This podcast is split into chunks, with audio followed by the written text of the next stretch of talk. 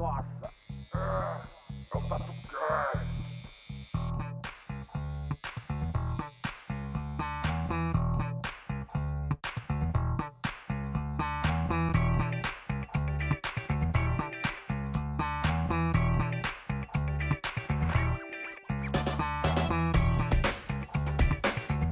Fala galera, beleza? Como é que vocês estão? Belk aqui falando, produtor TatuCast. Antes de começar o episódio, queria deixar aquele recadinho de sempre pra você. Antes de mais nada, seguir a gente lá no Instagram, que é tatu.cast. Lembrando aí o tatu com dois T's e dois O's. Lá a gente tá sempre interagindo com a galera.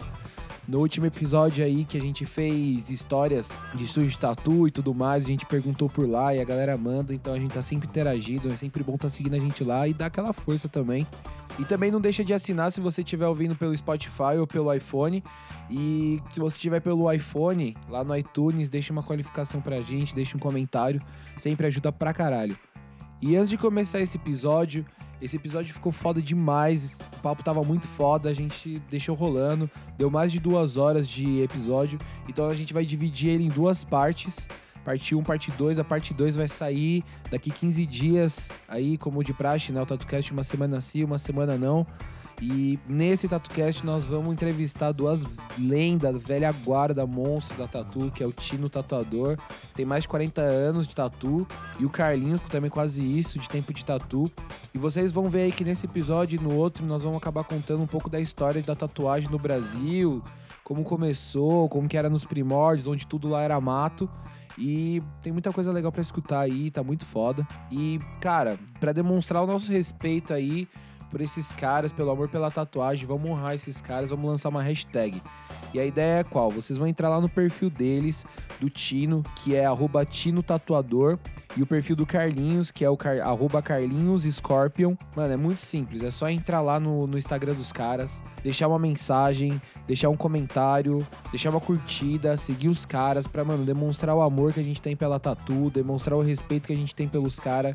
Que, mano, se não fosse uns caras desse aí, hoje em dia a gente não estaria vivendo aí a tatu do jeito da hora que ela tá hoje. E além de entrar lá no perfil dos caras, deixar uma mensagem, deixar uma seguida lá, uma curtida nas fotos dos caras, a gente tá lançando a hashtag para vocês publicarem, para vocês deixarem lá no, no, no, Instagram dos caras, tudo mais, que é hashtag velha guarda tatucast. Lembrando aí mais uma vez, TatuCast com dois T's e dois Os. Então, hashtag velha guarda TatuCast pra gente saber quem tá comentando, fechou? E mais uma vez, lembrando nós vamos estar tá lá na Tatu Week, no stand da Corum, Tatu Machine, que vai ser bem foda. E quem quiser trocar lá para pagar aquela breja para nós e trocar uma ideia, a gente vai estar tá lá, vai ser muito foda. E bora pro episódio aí que tá muito louco e é nós.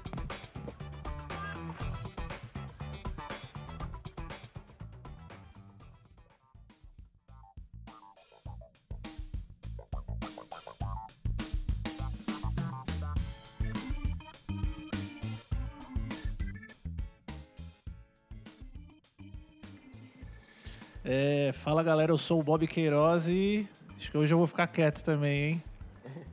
acho que hoje eu vou ficar mais quieto do que eu vou falar. e aí, eu sou o Tino e eu tô aqui para fazer essa brincadeira e tamo tatuando aí desde 79. Quantos anos? Eu não sei fazer 40. 40 Só 40 Esse aninho completa 40 anos. É, eu sou o Carlinhos, né? É, eu comecei em 1980, faz 39 anos por enquanto aí, né? Que a gente tá nativa. Aí tatuando ainda todo dia. Eu sou o Rafa Firmino e quando eu comecei, esses caras já eram uma grande influência para mim. É um Boa. prazer estar aqui com vocês. É, obrigado aí por vocês terem aceitado o convite, por ter vindo. É uma honra aí pra gente. Bom, hoje a gente vai estar conversando com esses dois caras que acho que nem precisa de muita apresentação que acho que todo mundo deve conhecer. Quem não conhece está errado e vai conhecer agora. E a gente vai estar tá contando a trajetória deles, que ao mesmo tempo conta a trajetória da tatuagem no país inteiro. Acho que a gente vai acabar contando uma parte, a maior parte da história da tatuagem no Brasil aí. Bom, vamos lá. É... Acho que tirando os índios, quem depois tatuou depois dos índios, acho que o Luke foi o primeiro, né? Na opinião de vocês? É, é um, um dos pioneiros aqui no Brasil, né? Foi o Luke, né? Sim. dinamarquês aqui que veio no Porto de Santos na década de 60 Sim. e começou a tatuagem artística, né? Com uma máquina elétrica. Sim, é, porque acho que antes Né? disso tudo Acho- era relacionado à tribo, né? É, e, e tinha, tinha os caras que ainda faziam manualmente, aquela história toda, né? Que era quase sempre muito relacionado à marginalidade, né? Aham. Bandido e aquelas Sim. coisas todas. E o Luke realmente teve essa proposta artística, uma coisa mais profissional, né? Legal. Era também muito limitado para a época, não, não tinha essa divulgação toda, Sim. mas ele realmente foi uma, assim, um ícone, foi uma referência Sim. gente. E ele abriu, né, um, um espaço, acho que foi um dos primeiros a abrir um primeiro estúdio, que a gente pode dizer, no Porto de Santos e começou a tatuar a galera. Isso. Né? Em São Paulo ele é referência, Sim. né? Tiveram outros, pelo que eu sei, no Rio e tal, mas em São Paulo era ele. E depois veio realmente o Marco, o Marco Leone, né? Legal. E que realmente, vamos dizer assim, pra época ele revolucionou o mundo da tatuagem. Sim. Porque ele era uma referência e ele tinha mais esse, esse tino comercial, né? Legal. Então ele abriu uma loja de rua, era, era uma loja toda equipada, com uma variedade de desenhos. Por ele também toda hora viajar, trazia novidades, aquela história desde lá da, da década de 80, né? Isso a gente está falando de que ano, Tino? De 80. 80. Isso. O Marco. o, o Marco, ele é um. Ele não é brasileiro, é isso? Não, ele é italiano, Italiano. né? E ele veio pro Brasil, ficou morando aqui. Aham. E em 79 foi quando ele abriu a Tatuyu. Legal. E aí ficou essa coisa mais profissional. Antes ele tatuava, antes disso. Tá. Ele Na tatua- Itália. Não, ah, lá na Vila Madalena, onde ele morava. Mas ele, assim, tatuava em casa, como a Aham. maioria da gente fazia, né? Sim. Eu também comecei tatuando na minha casa. E nessa, isso que eu ia perguntar, nessa mesma época, Carlinhos, você já tatuava, você começou um pouquinho. É, eu ta- também comecei em casa, né? Só que eu comecei, não comecei com máquina, né? Eu comecei fazendo manualmente. Aham. Né? Comecei, apesar de já saber que já existia a máquina, mas eu ainda não tinha acesso né, a esse material. E, e nessa época, no Brasil, tudo era proibido é, Aham. importar alguma coisa, né? Então, todas as máquinas que existiam no mercado assim, do mundo assim, não estavam no, no país. Não conseguia chegar A no gente- Brasil. é, não conseguia esse, chegar no esse Brasil. embargo era a por gente, causa só, da... é, a gente só conseguia se alguém viajasse para fora, né? Ah. Ou algum colega, ou a gente mesmo, assim, para trazer alguma coisa importada. Porque na, nessa época, até 85, ainda estava a ditadura militar, né? Caramba. Então é, não tinha as importações, o país era totalmente fechado, né? Para o mundo. Então a gente não tinha muito acesso. Então eu comecei fazendo manualmente, né? Que amarrava três agulhas de costura numa linha segurava bem o braço com a mão esquerda, esticava muito a pele e ia fazendo, tentando, né, fazer o melhor possível, né, que não pra saía tão perfeito, né, porque agulhas. Manualmente é, fica- você fica muito limitado assim no contorno, né, Sim. não, não fica tão perfeito o desenho. Aí depois de uns seis meses para frente, aí eu comecei a desenvolver umas máquinas assim com motor de toca-fitas, né? para melhorar um pouquinho, para fazer um pouquinho mais rápido, né? E Isso um pouquinho melhor assim, as tatuas. Por exemplo, a máquina essa que você desenvolveu, cara, tudo autodidata. Você não viu lugar nenhum nem pra se espelhar, nem pra copiar nada. Não, Você, tipo, inventou ali. É, inve inve Porque quando a inventei. gente fala que não tinha importação, normalmente a gente só associa material, mas não existia É. nem revista e É, nem e, a, foto de e a- tatuagem. e a gente não tinha muito, muito parâmetro para É, montar também, né? não A gente tinha. não Imagina, tinha. A gente vivia num lugar que a gente não poderia ver. Você não tinha como ver É, tatuagem, e, né? e esses artistas, o Luke, eu cheguei a conhecê-lo, o Marco, depois eu, né, hoje é um grande amigo, mas assim, não deixava você ver nada. Você chegava lá tremendo e saía eh, mais tremendo ainda, você entendeu, cara? Era, era uma época que realmente ninguém te dava nenhum tipo de informação Entendi. e a gente foi ganhando depois. Você só via pessoalmente tatuagem. É. Não existia outra forma de ver, praticamente. Não, não tinha, não tinha referência nenhuma, assim. E aí a gente, fuceiro, aquela coisa, ia experimentando, ia vendo, ia fazendo. Ah, ó, quem sabe isso aqui, motorzinho, depilador. De... Nossa, eu já fiz cada coisa, cara, que pegava fogo, explodia, esquentava. Era máquinas que ligava no 110 direto. Não, é, o- Carlinhos estava contando agora que você- você fazia essas máquinas de motor de toca-fita e aí dava problema. É, a- é, a primeira que eu montei, pensei que eu ia conseguir tatuar, né? Aí no- na metade do trampo, assim, uma hora e pouco, assim, já, já quebrou. Aí eu tive que falar pro cara, né? Voltar outro dia. Só que depois eu preparei mais nove máquinas, né? Nossa, então eu tinha destruiu- dez máquinas na mão. Eu tinha uma na mão, quer dizer, eu tinha uma na mão e nove na manga, né? Aí toda tatuagem que eu fazia, assim, ó, no mínimo eu quebrava umas duas. É máquina descartável. né? né? Porque né, a gente não tinha muito conhecimento assim, ó, como Sim. fazer aquele motor vibrando, assim, ó, Caralho. fazer que a agulha descesse verticalmente, né? Então quebrava Aham. naquela, na- na- naquele dispositivo, né? Que a gente não tinha muito, merda. muito conhecimento técnico, né? Sim, pra porque montar, vocês estavam assim, inventando isso. O Tino estava contando que você fazia com um depilador. Com depilador. Eu, eu tive uma grande sorte que, que logo que eu comecei a tatuar, aquela coisa de tatuar em casa, os camaradas, aquela história toda. E eu também tive inspiração de um vizinho que, que morava ali, que, que também sabia que esse cara fazia com a maquininha.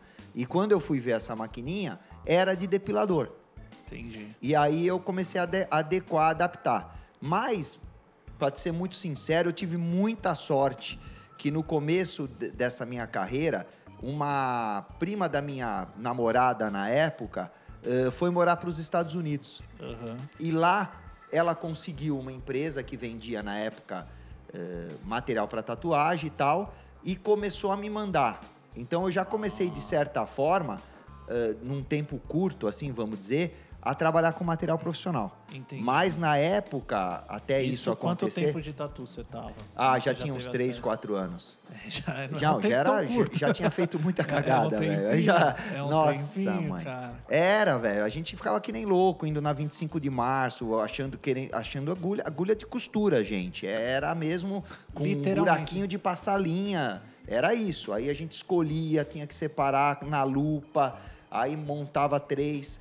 E, e eu, pelo menos, quando comecei, eu só usava uma máquina. Era o que tinha. Ah. E era de três, agulha de três, que hoje vai. Pra gente fazer essa linha, a gente teria que usar umas 9, 11 Pra agulhas sair a espessura de uma dessas espessura de três. da de três. E com essa de três a gente fazia tudo. Ah, Tatuava, fazia a linha Que e legal. coloria. E colorir era aquela coisa, velho. Eu tentei nanquim, tentei ecoline, tentei corante de, de- tudo que era desgraça, ah, bicho, tudo Que que, suco. tudo que inventavam, né? Até chegar mesmo Até uh, acesso essa história de- de, de pigmento e começar a trabalhar com o material certo, um material adequado para tatu, né? E você, Carlinhos, você usou também agulha de costura? Ah, a gente usava as agulhas corrente, né, na época, né, que no Brasil só Cara, tinha essa, é, só pipa, tinha essa né? fábrica, né, no, no país, assim, né, que ela era Nossa. bem famosa, assim, ó, para as costureiras, né. Então a maioria da- das pessoas que a também. gente conhecia sempre tinha uma costureira na tua casa também, assim, né. Então a gente já conhecia as Caramba. agulhas, né, de costura, assim. ó. E começamos assim, ó, a olhar na lupa as agulhas uma por uma, né. E de 10 agulhas, uma que às vezes servia para tatu, Pra né? tatuar. Aí na- as outras a gente tinha aqui no esmeril, né? af- Afiar um Cara, pouquinho as agulhas assim para poder injetar o pigmento, assim, ó. Senão ela mastigava muito a pele. Né? Não Cara, tinha só ponto. tá traçando uma analogia, porque às vezes todo mundo que tá ouvindo a gente, nem todo mundo entende como funciona. Mas para vocês terem ideia da praticidade de hoje em dia, você tem uma infinidade de tipos de agulhas que você faz um pedido, ela chega linda, esterilizada, fechada, você abre, usa e ponto final. Agulha própria para tatu, feita para tatu na espessura que você quer. Então, meu, a grande maioria nem sonha que se usava agulha de costura ou teve, teve uma história eu já ouvi também de corda de violão, não sei se vocês chegaram a usar. Sim, agulha de. Eu não usei corda de violão, não, mas agulha de, de acupuntura, que começou essa história de acupuntura no Brasil também. Tinha umas outras que, que usava para espetar inseto. Então, assim, tudo que a gente achava que Era dava afiado, certo, a né? gente, a gente mandava ver, né, meu velho? Mas, assim, formava umas cascas que vocês não têm ideia. Tatua... Cara, a tatuagem era, era muito punk, assim, o negócio era muito... agressivo. Muito agressivo, machucava muito. Se hoje a, a turma acha que dói tatuagem, meu amigo, é, vocês não, viram, vocês não viram nada, meu velho. E deixa eu só perguntar uma coisa. Isso daí a gente tá falando de 79, 80. Vocês começaram a tatuar primeiro ou vocês foram tatuados primeiro? Bom, eu já tinha uma.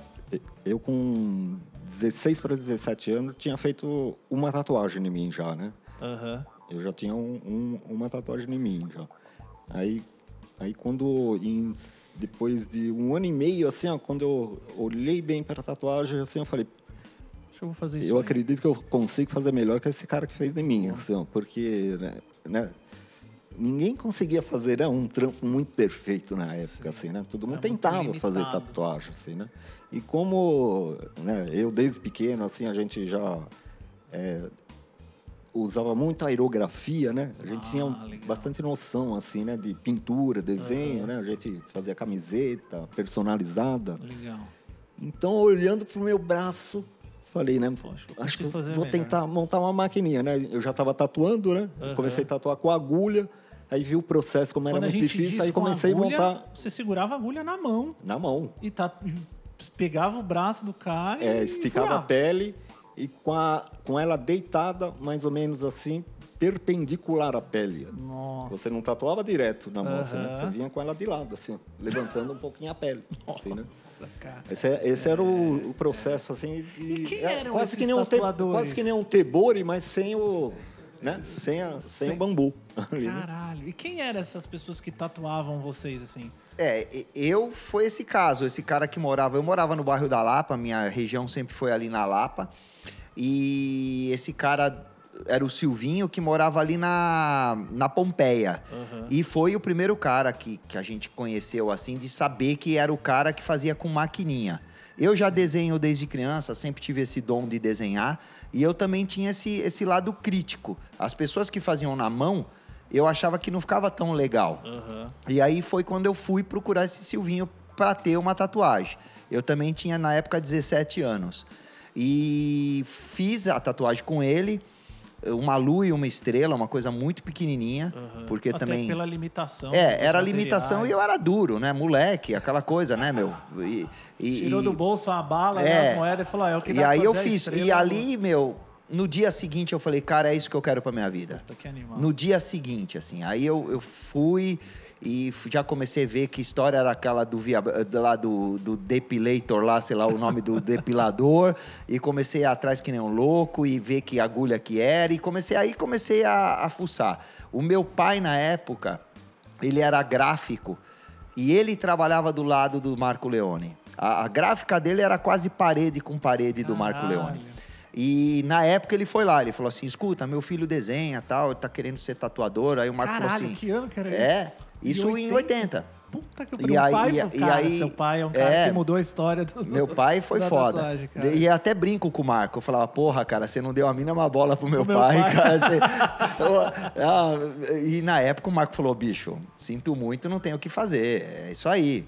E, e não tinha essa informação. Mas eu, eu tive esse desenvolvimento muito rápido. Tá. Na época eu tive essa sorte de, em pouco tempo, né, trabalhar com material ah, bom, material com qualidade, tendo já esse lado artístico. E logo fiquei amigo do Marco. E aí o Marco me ajudou bastante, assim, porque o Marco ele era um cara que trazia muita referência para o Brasil, Legal. né?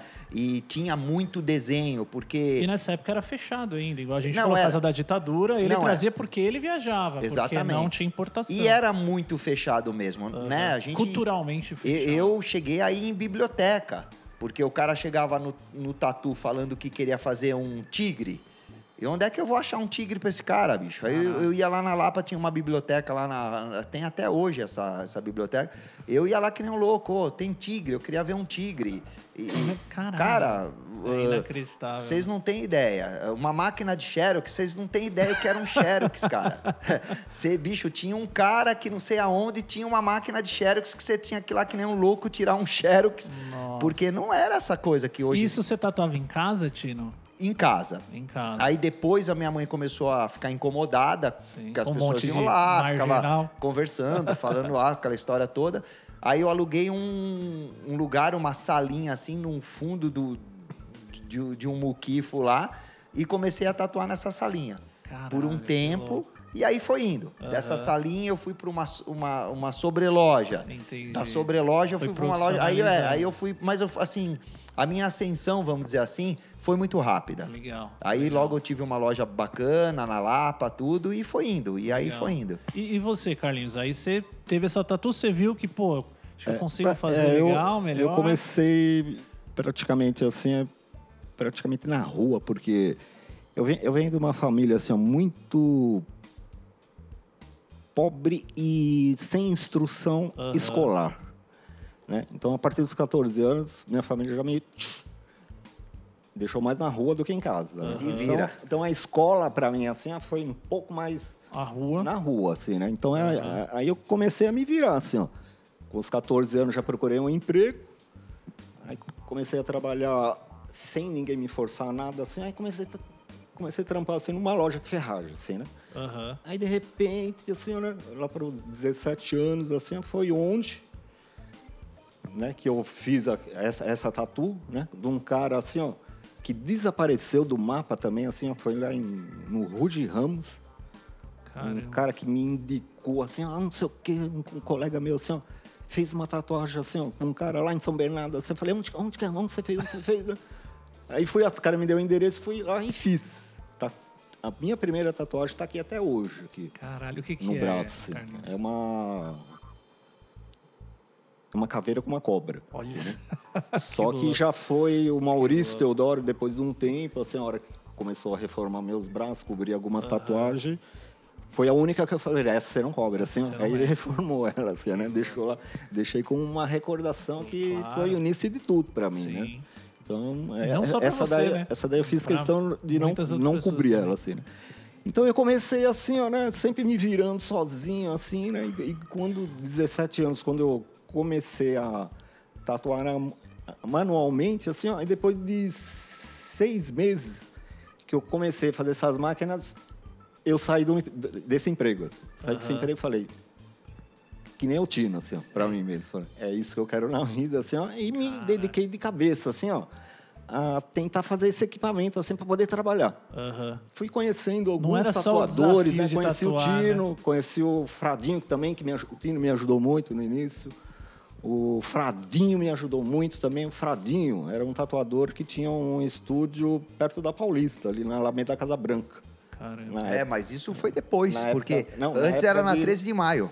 É, O primeiro antes, estúdio- ah, é. antes, antes na 13 de maio. Era na 13 de Aí maio. ele mudou, mudou Lá no Bexiga, pra- lá. É, depois no- mudou para Casa Branca, É, né? aí lá meio da Aí eu Casa Branca. frequentava um pouco mais a Casa Branca, assim, né? Que era um Aí- tremendo artista. O Fradinho era um tremendo E artista. aí ele também me começou a me dar umas dicas, assim, ele também fazia máquinas, né? De Caramba. tatuagem também, de bobina, né? Vocês dois têm tatuagens dele? Eu tenho, eu tenho do Fradinho. É, é só, não, eu não Ah. cheguei, eu não cheguei a fazer Você tem, tatu, beleza. Eu tatu tenho. Na época eu não, eu não consegui fazer tatu com ele, assim, na época, né? Porque o Fradinho, toda vez que eu ia lá, assim, era impressionante, assim, né? Como ele era super ocupado, assim, ó, né? De Caramba. tanta gente que procurava ele, assim, porque era um tatuador excepcional, assim, que eu, É. Ele tinha um que traço na época, né? Ele era que fora da impressionante. curva, ele era assim, fora né? da curva. Ele era Pra- fora pra de série, época, ele era fora de série. né? Então, né, eu comecei assim, né? Comecei tentando fazer as coisas sozinho e depois vem conhecendo aos poucos outros tatuadores, tatuadores para, para trocas de informações. E automaticamente, assim, quando eu fui conhecendo alguns tatuadores, assim, eles foram pedindo para mim, assim, ah, quem fez essa máquina? Ah, não fui eu que fiz.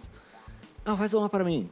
Eu comecei a vender material de tatu não para ser vendedor de material, assim, ó. Mas eu comecei a vender mais para colega de trabalho, Sim, assim, que pra dar uma pedia, força, pra que pedia alguma coisa, Que uma coisa louco. ali, uma coisa outra, E assim. você fazia E- uma por uma. Fazia, fazia uma por uma, assim, fazia tudo manualmente, assim, as máquinas, né? Que legal. Aí depois, aí, aí depois abriu a importação no país, né? Aí Acabou depois a a, gente conseguiu já militar, trazer, conseguimos trazer já as máquinas importadas da Spod, da National. Depois tivemos acesso também, né, a, a Mic Sharp, também, né? O, É, A eu gente tá cheguei falando a- o quê? 85? 84? Ah, não, não, 85 foi o ano que eu tenho como referência, eu tenho bastante essa lembrança porque foi o ano que meu filho nasceu. E já eu já era profissional, já tinha uma loja já Ah, legal. Foi antes assim. tá falando antes. É, não, não, é an- antes eu já, já trabalhava com material legal, né? Aham. Eu cheguei aí pro Rio também, porque no Rio tinha um tatuador chamado Doc, que ele também importava. E já era um material legal. E então, antes de eu ter esse. eh, Eu também. A gente era, era assim, cara. Era, falava que tinha, você ia atrás, né? atrás. Você ia atrás para ver. E ele tinha um material também de qualidade. E, e era isso, meu. Se vira nos 30, né? Sim. E- Ah, eu me lembrei do Doc também, assim, É, né? É, o Doc é o do Doc Rio era um tatuador do Rio de material. Janeiro que trazia alguns materiais importados na época que era tudo proibido, É, né? é. No, e no pra país, trazer né? só viajando, né? Ô, Tino, Nessa É, Tino, por acaso você lembra? é, o Doc, uma vez, ele fez uma reunião aqui no, em São Paulo com alguns tatuadores é, no, numa padaria do pai do Sérgio do Morumbi, assim. Por acaso você não estava nessa reunião, não, não, né? não, né? fui, não, não fui. Foi uma primeira tentativa aqui de reunir o pessoal para tentar unir, a- unir o pessoal, Sim, sim. né? No- Aham. Em São Paulo, assim, ó. Caramba. Aí eu, eu participei dessa, dessa reunião, fui eu e pensei que ia aparecer poucos tatuadores na época, assim, ó. Mas do nada, assim, ó, eu conhecia só o Sérgio na época, assim, e mais um. Nessa Sérgio reunião, apareceram uns 30 tatuadores. Caramba. A gente não sabe de onde surgiu, assim, ó. Mas era, quem sabia era só o Doc, né? Que sabia. Porque os tatuadores nessa época, eles eram muito escondidos um pouco, assim, né? Aham. A maioria começou em casa, eu também fiquei bastante tempo, assim, ó. É, Meio resguardado, assim, né? Tatuando só o pessoal do bairro mesmo, assim. Hum, fiz muito Não, o Tino chegou publicidade a na que época, nessa assim. época você acabava, você tinha seu trabalho durante o dia. Aí eu, é, É, e aí eu me aí lembro. Você tatuava é, trabalhei. Aí eu, me- aí eu trabalhei me lembro moleque, que essa trabalhei reunião, assim, ó, uma pena que não deu certo a reunião, assim, né? Porque foi justamente numa padaria. Então arrumaram umas 30 mesas lá, assim, ó. E todo mundo esperando começar a reunião e não parava de vir cerveja na mesa, assim, ó. De repente já tinha acho que umas 300 cervejas e começou a reunião. Não, aí não dá. Né? Aí, aí beleza, assim, ó. O Parece Doc falando tudo, né? Aí de, repe- aí, de repente, assim, ó, o que, que a gente fazia, assim, para conhecer as pessoas? Todo mundo levou o seu álbum, né? Seu portfólio lá, assim, ó, Aham. para mostrar os seus trabalhos, né? Sim. A gente conhecer os outros tatuadores também, assim. Todo mundo levou. Só que tinha um tatuador lá que estragou a reunião. Puta. Ninguém mais quis se reunir, assim, ó. Porque o cara, acho que começou a beber um pouco mais, assim, ó. Chegou uma hora, assim, que o cara falou, assim, ó. Pra todo mundo, assim, ó, na mesa, assim, ó. Ó, eu ganho, eu, tatuadora, eu sou o melhor tatuador aqui, ó, do estado de São Paulo, aqui, ó. Nossa. Eu, gan eu, eu ganho mais que todos vocês juntos aqui, ó. Quando o cara falou isso, assim, ó, Só todo mundo-. Todo mundo ficou olhando pro cara assim, ó, e só que de repente, assim, eu não lembro quem na época assim levantou da mesa aqui, bateu na mesa muito forte assim, ó, falou assim, ó, já que você é muito bom, meu, chama a conta aqui, ó, que você vai pagar toda toda a conta da mesa, assim, ó. Fizeram, todo mundo fez o cara Boa. pagar e acabou a reunião por causa desse cara e ninguém Conversou quis sobre- mais se reunir, assim, Puta. você vê, uma uma pena, uma pena que um tatuadores deles. é, uma pena que um, que um, um cara só Estragou estragou, tudo. todo, assim, ó, porque a gente tava tentando na época também, assim, ó, é, unir uma galera assim, pra trocar informações também, né? Porque já Porque não existia tinha, o, o Tatu Clube, né? Do Brasil. Só que o Tatu Clube Brasil também. Eu não. Na época eu tava tentando entrar, no, tava Aham. tentando já fazer o várias que que coisas, era porque não era tão fácil Clube? entrar.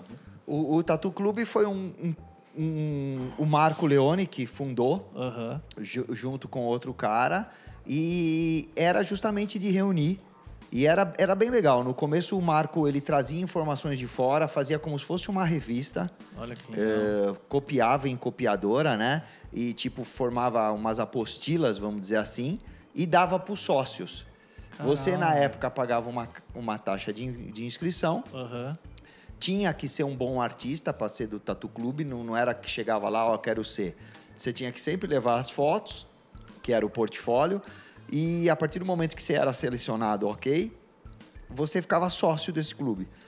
E era isso. Você, sendo sócio do clube, você tinha acesso à tinta, Olha você só. tinha acesso a essas informações, histórias de, de- que pegava-se nessas literaturas que tinham lá fora. Aham. O Marco, o Marco, junto com esse outro cara, traduzia Caralho. e fala- falava história sobre, sobre pirataria, como a tatuagem aqui, a tatuagem ali. Era bem legal, assim. Tribo, É, falava um pouco foto. isso, dos Maori, das ilhas de Bornéu e, e coisa e tal. E aí foi esse Tatu Clube. E você se filiava a ele para poder ter acesso a isso, Essas informações. a essas informações. Legal. E, e nessa época, assim, quem tava na cena ali começando junto com vocês? Vocês podem citar alguns nomes? Ah, assim? ti- tinha em São Paulo, a gente assim, era muito territorialista, né? Aham. Então assim, ah, o Tino, eu e, e o meu amigo de trabalho, que era o Marquinho, que também foi um cara que começou comigo, né? Aham. Eh, era da Lapa. O Carlinhos, a gente falava que era o Carlinhos do Ipiranga. O, o Leds era ali do, do Brooklyn, né? Aham. Então tinha. Aí, com essa profissionalização, vamos dizer assim, com essa coisa de abrir loja, começou a ter essa, esse, essa camaradagem entre a gente, né? Ah, ó, tô sabendo um cara que tem máquina para vender. Tô sabendo não sei o que que tem agulha, que chegou agulha. Porque assim, mesmo para nós que tínhamos certa facilidade em informação, era difícil. Já era difícil. E Porque aí- a informação era escassa, É. né? E era muito caro. Um pacote de agulha, eu me lembro que eu gotejava a tinta que parecia ouro, né? Hoje eu cato os potes, pé, pé, pé, não tô nem aí, nem né? mostarda, né? Parece ketchup. Mas na época, cara, era ouro, É, sabe? Assim, era cê- que nem cê- gota a gota, Quando né? você punha a, a palheta de cores e o cara falava que não ia colorir porque tava sentindo dor, Nossa. você ficava puto que tinha que jogar aquela merda fora, entendeu? Caralho, você é louco, cara, vou ter que jogar toda a tinta fora, sabe? Nossa. Então, assim, era, eram, eram outros tempos, né? E a gente tinha esse respeito, né? Essa coisa, quem era, assim, essa camaradagem, né? Da, da mesma forma, né, que hoje tem, ainda Sim. continua uma certa camaradagem entre alguns artistas, né? Para a época também, mas para a época, realmente, quem trabalhava bem, quem tinha esse dom artístico, eram poucos. Se contavam mesmo na, né, numa mão, assim, né? Nos dedos de uma mão. Então, era isso, cara. Era... E aí, ia procurando, ó, fiquei sabendo disso. Coleção de desenho. Começou aí, começou essa história das coleções de desenho. Porque né? assim, é isso que a gente está falando da camaradagem, por exemplo, uma conversa igual a gente está tendo agora tinha um outro valor naquela época. Tinha um outro valor. Né? Porque Né? não, não, tinha, não existia informação, não dava para falar É, sobre nada. Você assim. imagina, Bob, que a gente amarrava agulha, cara. Porque não sabia como soldava, não pegava solda nenhuma naquela Sim, porra, é entendeu? Aí a gente ficava. com as- Aí um descobriu que usando ácido não sei o que pegava. Aí, cara, esse ácido era vendido a preço de ouro, né? Então, assim, quem era amigo, Passava Ô, bicho, tá ali. aqui o ácido, até dava, Aham. mas não falava o que era. né? É, porque a gente tinha isso, né? É, era um lado que a tatuagem também, apesar de a gente se profissionalizar e cobrar por esse serviço, a gente, a gente não tinha a ganância do dinheiro. Sim. Era mais pelo prazer de ver aquele trabalho na pessoa. Então, assim, pros amigos, a gente, fórmula de tinta, aquela coisa, não. Ó, cara, Te não falo como é, mas tá aqui a tinta, entendeu?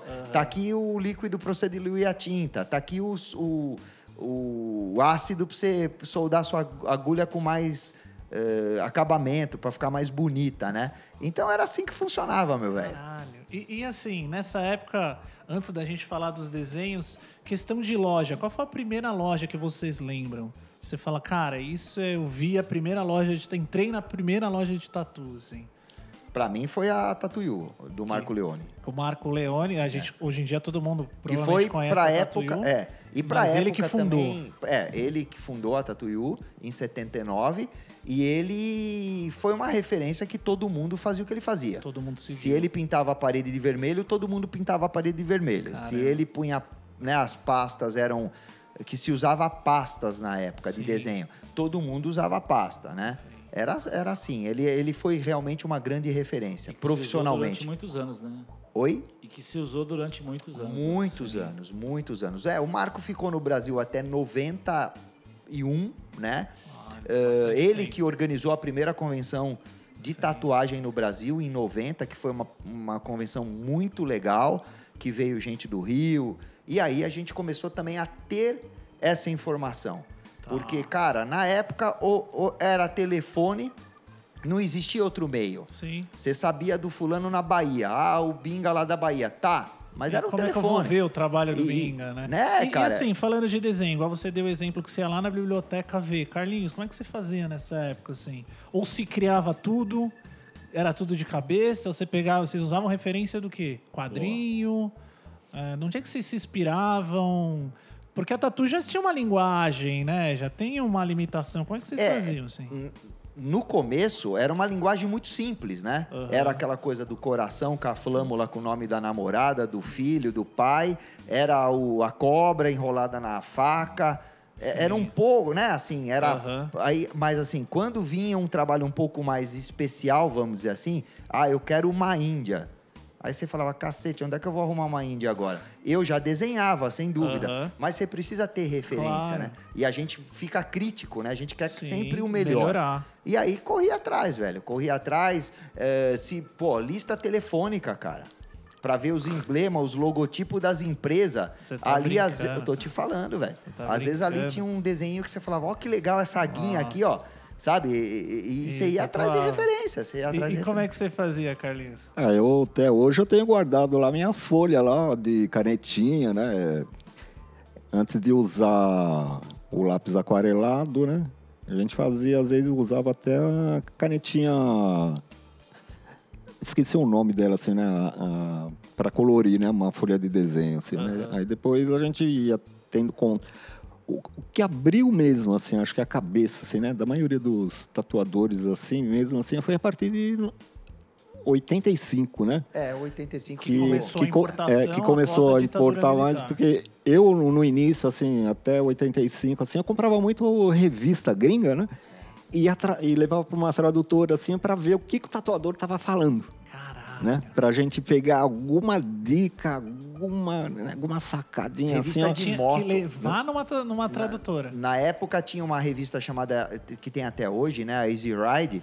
E ela era de moto, mas ela tinha uma seção especial de é tatu. essa, essa mesmo. é Essa E mesmo. aí a gente, cara, aí era onde a gente pegava essas revistas, pagava uma fortuna, cara, sabe? Pra, pra ver Sei três lá, páginas. Hoje a preço de vai para ter uma Atualizando, uma, hein? assim seria uns 200 reais uma, e às vezes cara elas vinham lacrada E tinha não- duas três coisas que prestavam o resto era umas tranqueiras dos caras tudo cachaçado curtindo moto e você porra cara me- me ferrei meu me ferrei nessa daí. E eram bancas que só tinham na cidade, só tinham na Paulista. Você, tem, você tinha que ir até essa banca, sabe, para poder Cara, a gente comprar tá a vendo isso revista. pra poder ver uma tatu. Pra né? ver uma tatu. Pra poder ver. Era muito louco. E até a cidade. No centro da cidade, né? Sim. Era muito louco, cara. E antes disso, o quê? Os desenhos, cara, da cabeça. Era, criação. era cabeça É. e, e referência, assim, né? Uh, Porque, lista, igual você falou, lista porque o, o- o- vamos dizer assim, a pessoa que queria ser tatuada, é- ela também não exigia muito. Era, era o que tinha no momento. Era aquelas luas, aquela estrela, o solzinho, o cogumelo com... com era, era, era muito também voltada para a cultura hippie, né? Então tinha muita história do arco-íris. Duendes, né? Duende. Aí que começou também a história do- do- dos livros de ilustração importados, né? Então, assim, a- o E grande... Tudo era uma descoberta. Né? Era, e, e o grande diferencial dos estúdios eram você ter uma boa biblioteca. Verdade é essa. Então, assim, começava ó, as fadas, então a gente ficava que nem louco atrás de livro de fada, né? E começou a história dos animais, a história. E era assim, meu velho. Né? Os catálogos importados, que a Spalding já vendia as coleções de desenho, a National já vendia as coleções de desenho, e aí você ia comprando, mas era tudo muito caro. E aí você comprava uma série X, você ia lá no Carlinhos, ô Carlinhos, você tem essa série? Não. Então vamos trocar? Vamos. Aí você trocava Não. com ele. E aí e é por isso que era muito também na camaradagem. Sim. Né? A gente se ajudava, né? Você- é no começo dos anos 80, né? Também a gente. Nossa, como a gente gostava de se tatuar também, né? A gente não queria ver muita pele, assim, né? eu, praticamente assim, eu. Né, do jeito que era tão conservadora que a sociedade, né? E minha família também, assim, pegou muito no meu pé, assim, durante a vida, né? Me largou um pouco mais, assim. Aí eu comecei a tatuar, falei, eu pensei comigo mesmo, né? Vou colocar uma frase aqui, vou tentar segui-la, assim, né? Fuck the world. Aí eu comecei a tatuar, assim, ó, do pulso, ao contrário dos outros, do pulso para cima, Aham. né? A maioria das pessoas ou fazia escondida, né? Ou os tatuadores já estavam começando de cima para baixo. Sim. Primeiro onde É, escondia, E só né? que era meio estranho, assim, né? Você vê uma tatuagem crescendo do pulso para cima, era muito estranho na época, assim, né? As pessoas na rua... Uma coisa que eu agradeci muito depois, assim, ó, Acho que depois foi o- o- a fábrica de chiclete, assim, ó, quando lançou tá brincando. a, a- a tatuagem para criançada. Porque antes disso, quando eu, quando eu andava na rua, nos anos 80, assim, ó, você es- você escutava, você escutava uma gritaria do outro lado da calçada, assim, aí você vai olhar a, a criançada falando, mãe, mãe, olha lá, mãe! Aí você dá uma olhada assim, ó, né? Apontando para você, assim, ó, Tatuado. querendo saber o que, que era aquilo no bra meu braço, né? Aí a mãe puxava o garoto assim, é tatuagem, é tatuagem. Né? Você escutava assim, aí dava uma bronquinha na criançada, pra- mas a maioria das crianças era assim, na rua, quando via alguém tatuado, assim, ó. E foi alguns anos assim, né? Incomodava um pouquinho, assim, ó. Mas eu agradeço muito ao- a, fábrica de chiclete. quando lançou as tatuagens, que a, a- a criançada se, se tatuou toda com o adesivo de chiclete. Caralho. E eu, depois de- de- desse lançamento, não escutei nunca mais nenhuma criança assim, ó. Olha é, só. ficar assustada com alguém tatuado. Assim, né? Foi um grande Caralho. avanço, pelo menos, assim, ó, da criançada, assim, a acostumar com as pessoas tatuadas. E, e preconceito, sim. Vocês. A todos, né? todos, né, bicho? Você imagina um moleque com 18 anos, cabeludo pra caralho, né? meu? Com, com cabelo comprido. A, a tatuagem, Bob, na minha época, na época do Carlinhos, enfim, era muito marginalizada. Sim. As pessoas, no máximo assim, ou você era drogado, Aham. associava-se a droga, ou a bandido, ou a ser muito louco. E vocês acham Né? que essa Rock associação ela vem da onde? Vem dos marinheiros, É, do porto? A história da, da tatuagem, é, ela teve um seu. Lá no passado, pensando no passado, ela teve o seu lado bacana que os reis usavam para identificar o- as pessoas nobres e tá, tá, tá. Eu tava fazendo uma pesquisa pra fazer um sobre mulher, tem descendência da rainha da Inglaterra, É, não, então. É, a, no a nobreza usava Sim, a tatuagem. sim. Só que depois a pirataria começou a usar. E aí que começou a sacanagem, né? Pirata Entendi. era muito legal na época e, tipo, zoava mesmo. Quando pegavam um, um outro pirata inimigo, eles tatuavam a testa do cara, que era pra zoar mesmo. Sim. E quem via um cara tatuado ficava com medo, falava, pô, esse cara não presta, esse cara é ladrão. Entendi. E daí que vem essa coisa do, do- dos presidiários, né? Aham. E aí começavam a interpretar e a marginalizar a tatuagem. Mas também se usava a tatuagem artisticamente. A pessoa queria ter, né? E, e por isso que eu te falo, dessa época, ela era muito limitada, né? Se- Existiam-se poucos desenhos, a tatuagem era feita muito rústica, né? Muito tosca, Sim. a- a- se for comparar o nível de hoje. Só que a gente começou a abrir essa, essa porteira da, da evolução da tatuagem artística e muita gente deu muito a cara a bater. Mas assim, eu tive problema, por exemplo, uma loja que eu fui alugar para poder, um lugar bacana para poder, poder ter a tatuar. loja. E a partir do momento que eu falei que era tatuagem, não, não quiseram alugar. Né? Então, assim, a gente não tinha essa credibilidade, né? Que hoje qualquer tatuador, qualquer profissão tem. Na época a gente não tinha. Como assim tatuagem? Não, vai fazer tatuagem, esses caras vão arrumar bagunça, não vai pagar o aluguel, né? E era, também não tinham tanta. Assim, eu acho que também eles não eram tão errados, porque a gente era foda mesmo. entendeu? É, mas na, na época é, ninguém, mas ninguém alugava. É, Você falava tatuagem, assim, eu também, meu. Tive que falar que era um salão de cabeleireiro, assim, ó, pra poder alugar.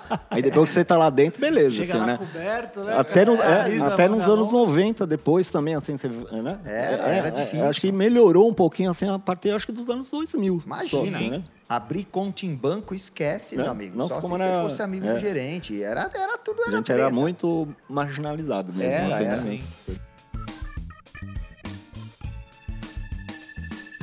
Galera, pera aí rapidinho, o Belk aqui falando. Vamos dar uma pausa aí rapidinho nesse episódio, só pro Bob aqui voltar e dar mais uns recadinhos que a gente esqueceu de botar aí no começo do episódio. E aí a gente já volta. É nóis. Bom, galera, nós vamos estar na Tatuíque no dia 25, 26 e 27 de outubro. Vamos estar no stand da Corum. E galera, como o TatuCast ele é gratuito, a gente vai estar lá com merchandise, vai ter camiseta, cordão, a gente está preparando umas coisas lá que a gente vai estar vendendo e já é algo que dá uma puta força pra gente, beleza? Vai ter uma camiseta que a gente está produzindo irada, que foi feito pelo William Yoneyama e pelo Danel Matos, dois tatuadores que estão lá na Austrália, que deram essa força pra gente. Então, meu, cola lá. É dia 26, o sábado é meu aniversário, então vou estar comemorando por lá até umas 3, 4 da tarde. Então cola lá para trocar uma ideia, tomar uma breja, beleza? Bom, e vamos para esse episódio que, na minha opinião, é um dos mais importantes que a gente já fez. Abraço.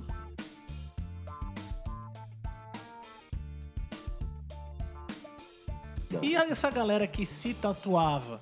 É, é, a galera procurava, sei lá, não é a mesma concepção que tem hoje em dia de se simbolizar alguma coisa, marcar. Tinha muita coisa também de, de, de transgressão. Tinha, tinha, a galera tinha um, um pouco disso. Tinha um perfil de, de pessoa, galera mais underground, que trabalhava com algumas É. coisas mais alternativas. Na, na verdade, era aquilo que eu te falei. A época, é, é, nessa década de 80, tudo era muito riponga, né?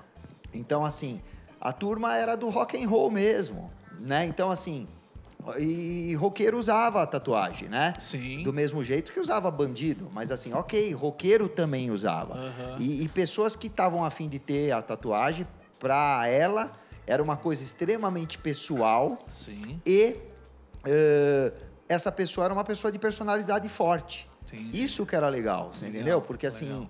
não era qualquer cara que chegava lá, ah, quero ter uma, uma pantera no meu braço. Não, o cara tinha uma personalidade forte. Sim. Aí que também vinha, vinha aquele mito, ah, quem é tatuado não arruma trabalho. Aham. Mas não era por conta da tatuagem, porque na grande maioria das vezes a tatuagem estava escondida. Ou estava nas costas, ou estava no braço, mas era voltado à personalidade. da- Sim, normalmente né? pessoas que já tinham trabalhos alternativos, É. um modo de vida E alternativo. o patrão também não queria ter um cara, né? O, normalmente a, a gente vinha de uma época militar, de um, de um Aham. recém-regime militar, e as pessoas tinham medo de, de ter um funcionário rebelde, sabe? Entendi. O- na época, eu comecei a trabalhar muito moço, era aquela coisa, sim senhor, não senhor, sim senhor, não senhor. Então, assim, se via um cara que era tatuado, fala, pô, esse cara não vai falar o que Sim. eu, vai fazer o que eu quero que ele Já tinha faça, essa associação, né? Vai né? me encarar. E pra, pra mim era ótimo isso, né? Sim. Mas tinha isso. E, e- e mesmo depois, na época de, de 80, 90, que a tatuagem já começou a se profissionalizar ainda mais, olha, cara, 90% dos nossos clientes que já eram um pouco mais alternativo de, Aham. de- Não alternativo, mas eram de outros trabalhos, né? Eram escondidas.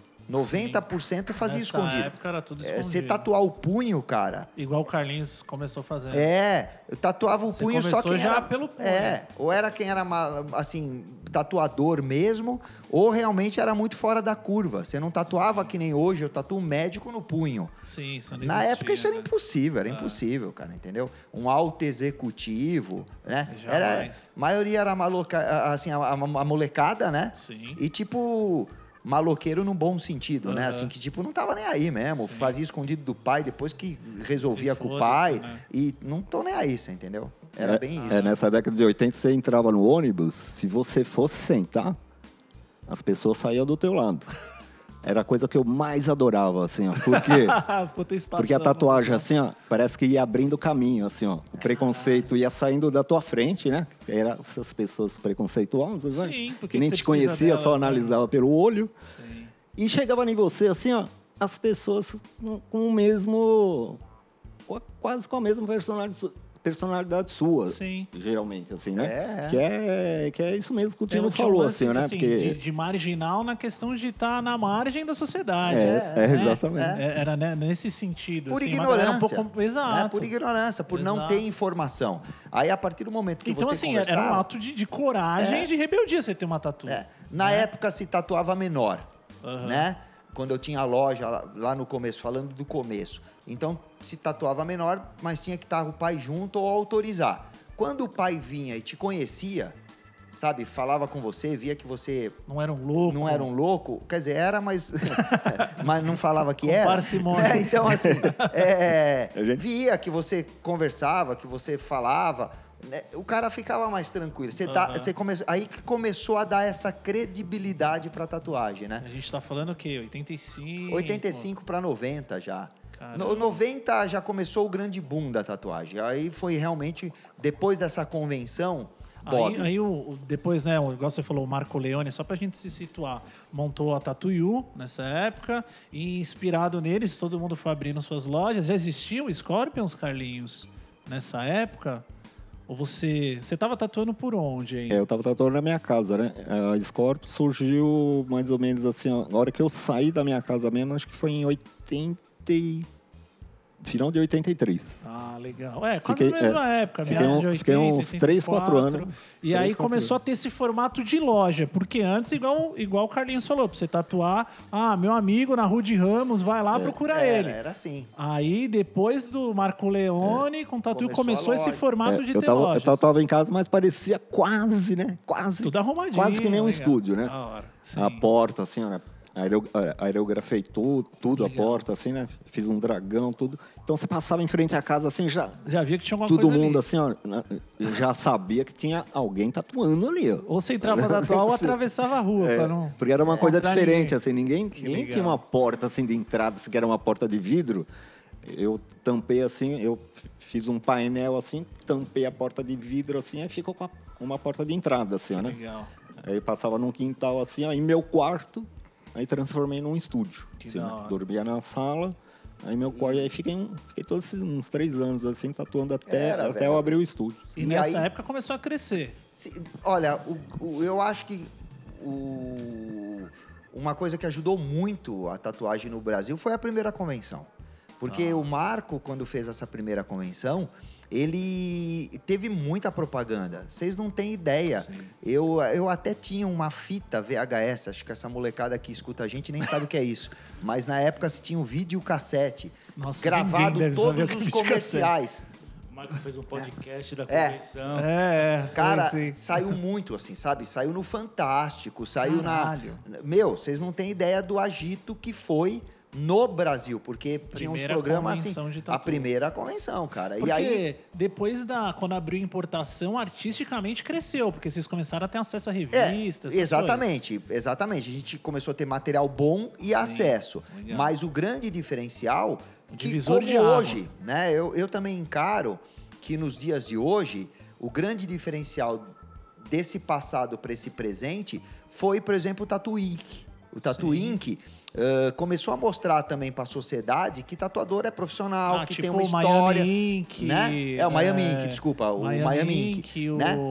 Sim, Começou a história do, do de ver as pessoas verem na televisão. O lado Caramba, humano, olha, o profissional, é, olha, a o cara pessoa. tá fazendo, né, o Sim, cachorrinho sim. porque morreu, não sei Mudou, o quê. mudou, sim. olha, o cara, né, bacana, olha, ele serviu lá na guerra, não sei o que lá. E começou a, a ter a- a- essa credibilidade. E aí que foi mesmo esse, né, essa explosão Legal. de 50 mil tatuadores que tem hoje, né? Mas antes disso, sim, o divisor pra vocês, a primeira convenção. Ah, com certeza ajudou pra caramba, ajudou Eu- pra caramba. Matino, depois desse programa Miami, que é assim, já, você já pegou alguém chorando, entrando no estúdio também? Toda hora, velho. Contando a história Antes da não tinha, né? Antes não tinha, né? Antes Cara, ninguém chorava. porque- Antes ninguém chorava, né? Por, por que, que você tá fazendo essa formiguinha? Ah, porque a formiguinha é um inseto muito bonitinho. né? ah, legal, velho. Vamos fazer a formiga então. É, o ônus e o bônus. né? Nossa, cara. Mas faz parte, eu Sim, acho que tudo sim. faz Não, mas é, parte. né, mas, mas é legal, assim, né? Porque eu acho legal também, assim, porque é, pro público, assim, ó, as pessoas começaram a fazer. A, a, num- parou um pouco, assim, de fazer tatuagem por impulso, qualquer desenho, né? Entendi. As pessoas começaram a procurar saber mais, assim, ó, sobre o significado do Legal. desenho. Depois, É. né, desse programa Legal. também. E a própria personalidade da pessoa, Também, né? A né? própria personalidade. E, e eu acho que foi bacana também, porque que nem na, você falar em anos 90, 80, você não tatuava um médico, por exemplo. Sim. Você não tatuava um promotor público, um juiz. Jamais, né? Entendeu? Sim. E hoje no estúdio, cara, toda semana eu tatuo Exato, um médico, sabe? exato. Toda semana. Então, assim, abriu esse lado, né? Esse lado Sim. de, meu, tá tudo bem. Abriu pra Eu- todo mundo, Eu, né? sou médico, mas eu gosto de tatuagem. Eu sou Exato. promotor, eu gosto de tatuagem. Eu E sou. continuo sendo um bom médico, É, e continuo sendo um exatamente, bom né? promotor. É, porque na, na nossa época lá atrás, o que se via mais ou eram os cantores de rock and roll, Sim. né? Que a gente via o Ozzy Osbourne, via os... Meu, Exato. caraca, olha que demais a tatu dele,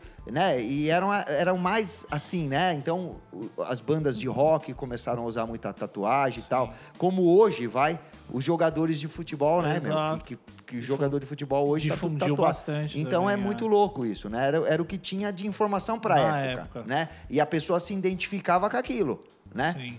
Então, Tanto assim, que pô, atores, atrizes com tatuagem contavam nos dedos nos de dedos. mão, né? Exatamente, Na- exatamente. nessa época, assim. Era, era isso, né? Não tinham, assim, eram muito poucos mesmo. E a convenção? Fala mais pra gente. Como é que foi da primeira convenção de tatu no Brasil? Putz, velho, foi muito legal essa convenção. Essa convenção eu ajudei a organizar, na época eu já trabalhava lá com o Marco. Na e- Tatuiu. Na Tatuiu. E foi ali num, num- num lugar que tinha na época, que era uma casa de shows, tudo, chamava Projeto SP, na Barra Funda. E foi bacana, cara. Vieram uns quatro, cinco gringos, hoje que ainda são referência, o Mickey da Suíça, Spiderweb, e, enfim. Foi uma, foi assim, foi uma coisa muito legal e para além de ter público, ter informação, para nós tatuadores foi um grande encontro. Sim. E aí, assim, essa troca de, de, de desenho, cara, pô, tocou Sepultura, velho. Você sabe que é Sepultura tocar numa convenção? Era demais, meu. Foi o demais. Max e o Igor. Era, com a, com a primeira Caralho, formação, tudo, eles, né? eh, e aí, essa coisa de, dos estandes, como é até hoje, então, sei lá, na época devia ter uns 30 estandes. Caralho, era muito. E era, e, e tinha assim, tava todo mundo lá, os- né? E aí a gente trocava essas informações, né? Ô, cara, olha que coleção legal de desenho que eu trouxe, olha que camisetas de tatu. Aí começou essa coisa, né? De, de ter coisas mais A legais. cultura, assim, começou pra- a formar a cultura da, Exatamente. da tatu. assim. É isso Você aí. foi, Carlinhos, nessa convenção? É, infelizmente, assim, eu tava pra ir, tava pronto pra ir, não pra tatuar lá, né, Aham. mas pra visitar, né. é. Só que, infelizmente, assim, um- uma semana antes, assim, eu levei um tombo de moto, assim, que eu Puta estourei o joelho de uma tal forma, de uma tal forma, assim, que eu fiquei um mês de molho, assim, né. Nossa. Lamento muito ter perdido essa convenção, assim, né? Fiquei com isso na cabeça, assim, né? Falei, caramba, né, meu? Caralho, não acredito, né, de ter perdido, assim, esse momento, assim, né? Mas aí depois, em 95, né? Aí quando Costa do- de Curitiba, o Ties do Rio de Janeiro, né? Tava fazendo uma convenção lá em Curitiba, que era num parque, né? Fora de Curitiba. Aí fizeram junto com o encontro de moto lá. Aí eu, foi a primeira mesmo que eu partic- participei tatuando, né? legal. Foi em 95, lá no Parque Castelo Branco. Foi junto com o encontro de moto. E para mim foi uma das convenções, assim, ó. É, pra mim parecia um Woodstock da convenção, que porque louco. foi uma convenção, assim, ó, que não tinha horário. é, começou na quinta-feira e só colocaram a chave no domingo à noite Caralho. ninguém dur... praticamente quase ninguém dormia. Eu chegava duas horas da manhã, assim, ó, quando eu tava cansado, assim, ó, tatuando, perguntava, nossa, que hora será que deve ser agora? Tu não tatuando, né? Às duas horas da manhã. Terminava a tatuagem assim, ó, ia pro, pro hotel dormir um pouco, já chegava na convenção, todo mundo tatuando. Já eu nunca vi uma convenção dessa, assim, eu nunca mais, assim, eu Caralho, teve que uma louco. convenção dessa. Parecia um Que Woodstock da tatu, assim, né? Muito legal, É, muito legal. Quatro dias direto, assim, ó, as, Nossa. maquininhas, as máquinas sem desligar, assim, ó. Puta Foi muito legal. É, hoje em dia, dependendo de onde você É, vai, você e fala, foi, "Ah, não, e foi nessa, foi nessa convenção, hora." assim, eu tava preparando umas costas inteiras, né? Aham. Um, colega meu, assim, que tava preparando umas costas inteiras e levei ele lá, assim. Aí teve a premiação, né? Cheguei a ganhar as costas inteiras, assim. Aí, aí, aí eu comecei a participar praticamente assim, uma convenção Tudo atrás da atrás da outra outra. depois, né? Aí teve depois, né? O, o, o, o Ledes começou, né? Fazer as Sim. convenções direto, né? Aí todo ano a gente participava, assim, das convenções. Que legal. O, o Marco Leone fez essa primeira. E depois continuou na sequência tendo mais? Que, Não, que- porque ele foi preso. né? Na verdade, o, É, o Marco- preso não faz convenção, infelizmente, né? Aí, na verdade, o Marco, depois dessa convenção, teve um- uma bobeira aí que foi preso, ficou um tempo preso e depois ele foi embora para a Itália. Desistiu do Brasil, Vendeu o Tatuyu. vendeu o Tatuyu na época. O Tatuyu na época foi trocando de um monte de gente, foi, Aham. foi para um italiano amigo dele, depois foi pro polaco, depois foi pro, pro, pro Ledes, não sei o quê, e depois foi pro Serginho, que tá até Que hoje, tá né? até hoje. proprietário da Tatuyu, que tá tocando ela aí até hoje. Então, assim, aí o Marco foi embora e esfriou um pouco essa coisa do, da convenção, né? Aham. Eu também comecei a ir trabalhar para fora, comecei a trabalhar na Itália, comecei a trabalhar em Amsterdã. E depois o LEDs, que também era uma referência, né? E continua sendo até hoje, mas assim, é um nome forte eh, no mundo da tatuagem também, teve essa coragem de organizar a segunda convenção do, do. Brasil, internacional do Brasil. E desde então foi, Foi. também. E não me lembro agora, ele fez acho que umas. Ele fez, se não me engano, da, dez, da, da segunda até a décima quarta. E aí ele parou. Aí na época não se interessou mais, dá muito trabalho, imagino, a coisa cresceu demais, né?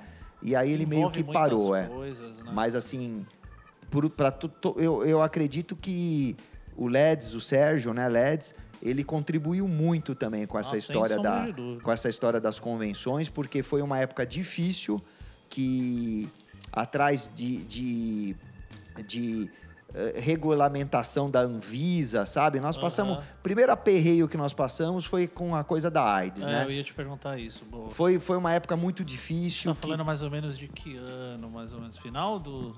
Não, dos como- anos 80? 80 é, 80. A, a AIDS É, é mais ou menos, acho que 82, é, oit- 83. é, que foi o grande auge, né? A gente não tinha informação nenhuma e se achava que a AIDS pegava até no copo de boteco, né? Enfim. Caralho. É, o Carlinhos comentou, né? Tipo, É, na- nessa época aí foi. é, acho que, como a gente estava conversando um pouquinho antes, né? gente- acho que foi dizimado, acho que uns 80% dos tatuadores estavam surgindo, né? caramba. Porque a gente fazia.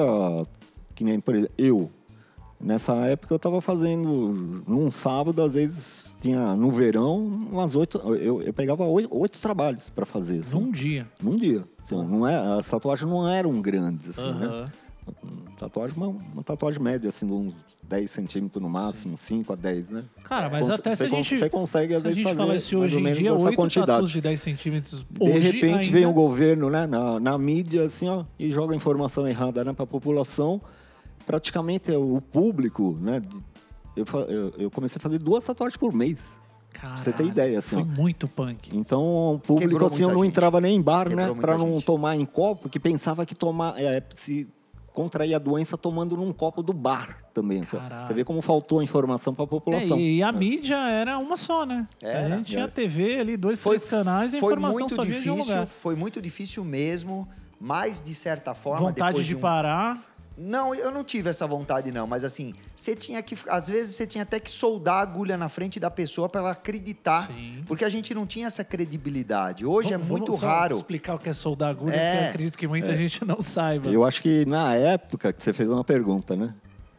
Eu acho que na época só parou quem estava atrás de grana, acho que só Boa. mesmo, assim, né? Quem Porque, amava é, é, mesmo. Eu acho que quem realmente queria ser tatuador mesmo, assim, aguentou Sim. esses seis meses difíceis, assim, ó, e desapareceu a clientela Que mesmo. louco. Só ficou mesmo assim, ó, quem, quem foi teimoso mesmo, assim, né? Aham. quem gostava mesmo, assim, Quem da, da atividade. tatuagem. né? Até legal isso que você falou, porque tem um lance, acho que o Rafa vai falar melhor que eu, que em Nova York, acho que tatuagem foi proibido.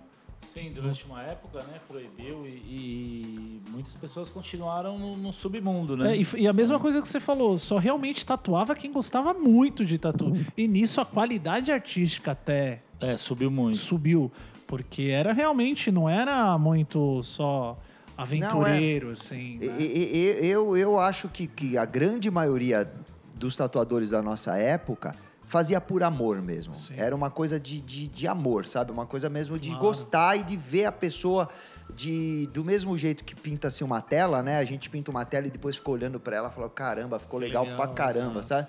E independente se vai vender A essa tela ou não, pessoal, era, é, era que uma vem coisa- muito antes é. do dinheiro e tudo Muito, mais. muito, muito. Então, assim, isso foi muito. Na época foi bastante triste, né? Porque é uma doença, infelizmente, muito triste. Mas Foi um divisor de água. que, mas que também foi legal porque as pessoas também começaram a procurar profissionais bacanas para tatuar, Legal, né? Então isso foi também legal, mas você tinha que explicar muito, você gastava muita saliva para poder provar para a pessoa que seu material era de qualidade, que estava tudo adequado para Porque igual tatuar. a gente estava falando, a tatuagem já carregava esses estigmas de preconceito, de marginal. Ainda veio mais um. Sim. Que é um lance que, meu, aterroriza até hoje É, em dia. e, Não- e- e quer queira, Ainda quer não carregou queira. mais esse estigma É. da AIDS, assim. É, Bob, e, e quer queira, quer não queira, cara, a gente. A gente tinha muito. muita pouca informação sobre tudo, né? Sim. Eh, Eu Inclusive mesmo. sobre a AIDS. A primeira vez que eu fiz sorologia, cara, eu caguei nas calças, velho. Três- assim, tô duas fudido. semanas sem dormir. Eu devo ter tudo, você entendeu? Sim, Porque assim você sim. vacilava, na hora de desmontar a agulha, você se espetava, Sim. era sangue pra tudo que é lado na mesa. Quer dizer, é porque a gente não tinha né, uma informação, Informação. né? Apesar de, de a gente trabalhar certinho, isso lá muito no começo, Aham. né? Eh, eh, a gente não tinha noção desse perigo, Sim. principalmente a hepatite, né? E quando a AIDS veio, foi muito bom para nós também, porque a gente começou a ficar cada vez mais profissional. Legal. Cada Então, vez mais assim, cuidadoso. É, e, e- e- e- na época depois começava a comparar e muita gente que vinha falava assim: caramba, esse estúdio é mais limpo do que o meu dentista. Esse estúdio é mais limpo do que o hospital que eu vou. Que. Porque a gente tinha que ter essa qualidade de limpeza, de organização, para falar para todo mundo que era legal, que podia vir, não tinha problema nenhum, né? Sim. E aí, tanto é que hoje os estúdios voltaram a ser o que era na década de 80, visualmente falando, Aham. né? Ah, caveira pendurada, parede preta, tá, tá, tá. Nessa época, não. Nessa época, Tudo você tinha clínico. azulejo até o teto, sabe? Caramba. Pia, é tudo, tudo, tudo assim, branco, tudo Sim. parecia um hospital mesmo. Sim. Porque você precisava vender essa qualidade para poder trabalhar, cara. Foi, foi uma época difícil, legal. foi uma época punk. Carlinhos estava com Scorpions nessa época. É, eu tava com a Scorpions nessa época já, assim. Também se adequou, tudo isso daí. Agora, o, mais difícil mesmo, assim, né, foi educar, educar, edu- educar o nosso público mesmo, né? Sim. Da tatuagem com o tempo também, né? Porque o que eu percebi, que que a gente percebia muito, assim, também, assim, era muita falta de informação do público que nos procurava, assim, né? Porque o pu- público nos procurava, assim, e por mais, nessa época, por mais flash, né? Que a Aham. maioria fazia também, assim, a gente sempre gostava de fazer uma- algumas coisas diferentes. Legal. Também, assim, né? Por isso que muitas vezes a gente dava algumas tatuagens para alguns colegas fazer algumas coisas diferentes, exatamente para isso, assim, para tentar atrair Legal. Trabalhos diferentes maiores também, Entendi. né? Nessa época, assim, o pessoal fazia muito, né? Desenho A estética pequeno, era diferente, né? Eu lembro, eu lembro eu de criança que as estéticas eram, sei lá, uma coisa pequena, igual você falou, de 10 centímetros. Tudo tinha 10 centímetros. Era uma de aqui no- na parte de fora do braço, ou É, no não- peito, ou nas não costas, tinha o ou no tornozelo. né? Hoje você faz um É. projeto de Você não costas. encaixa você fa- é. no- Antigamente não, você punha uma águia na- no braço, dentro do braço você punha uma serpente, no outro lado você punha uma cabeça de pantera, e aí depois você unia cheio de pontinho, cheio de estrelinha, fazia aquela gororoba toda, velho, e era isso daí, velho, entendeu? Eh, era isso. Então, assim, não existia esse, esse lado hoje que tem, né? Você, hoje você chega o cara pra tatuar, encaixa, estética, né? Um, faz todo aquele link bonito, um passando por baixo, outro indo por cima, esfumaçando. Na época, não, disso, né? sim. Porque não só nós aqui no Brasil, Aham. o mundo era dessa maneira, Sim. né? Era, era o que, que se fazia na época mesmo, né? Sim. E como isso foi evoluindo, assim? Como isso foi mudando? com eu, eu acho que um grande diferencial no meu ponto de vista, que também na época eu comecei a viajar e ter outras referências também, foram as agulhas, cara. Tá. Quando as agulhas começaram a afinar, A Nessa gente época, só, só fazendo um, um prelúdio aí, vocês usavam que tipo de agulha antes disso? Já era agulha profissional, feita pra tatuagem Era, e tal? era. Mas era limitado a soldagens? Vocês É, usavam então, vários não, tipos se, de se- agulha? Se, se usava praticamente o que se usa hoje. Usava Aham. hold para colorir, buchinha, né? Que a turma tem uns que usam, falam buchinha. Usava as magnums, né? Aham. As flats que Sim, eu lembro. eh, se usava as, as- assim as de contorno, né? Principalmente se usava muito na época eram de três. Mas Aham. eram agulhas que a gente chamava 12, né? Sim. E era só isso, só tinha isso. Depois vieram as super points, as Royal point, não sei o que de point. Mas na época era isso. E elas, hoje, uma agulha de três, uma, a agulha de três que nós usávamos, mesmo essa profissional, eh, hoje seriam quase nove. Caramba. Então você não conseguia fazer uma Índia com a pupila, o brilhinho dentro do, da íris daí. Hoje a gente faz, né? Então, assim, a partir do momento que a gente começou a, a- a- começaram a afinar as agulhas, começaram a ter trabalhos com muito mais qualidade. Legal. Né? Dom Ed Hard, na época de 80, fazia uns samurais que você falava, Sim. cara, não é possível que esse cara faz alguém isso. Né? consiga, Porque aí né? começou essa história das agulhas, né? Legal. E aí eu acho que aí foi uma grande evolução na Conforme as agulhas foram evoluindo, foi tendo mais possibilidades artísticas para vocês Isso. evoluírem Te- também. tecnicamente evoluiu demais, porque a gente conseguiu começar a pôr né, trama. Né? Então a roupa da Índia, antigamente, ela, a gente só pintava de verdinho. A Aham. partir que começou a ter agulha mais fina, a gente começou a fazer fiapo, a fazer a trama Ah, da, da legal. roupa. Né? Então, assim, quem tinha é, é, é, esse olhar artístico Aham. começou a evoluir muito, muito mais, né? Começou a E a ter Tatu muito. continuou evoluindo com isso. Assim. Aham, com certeza. Caralho, que legal.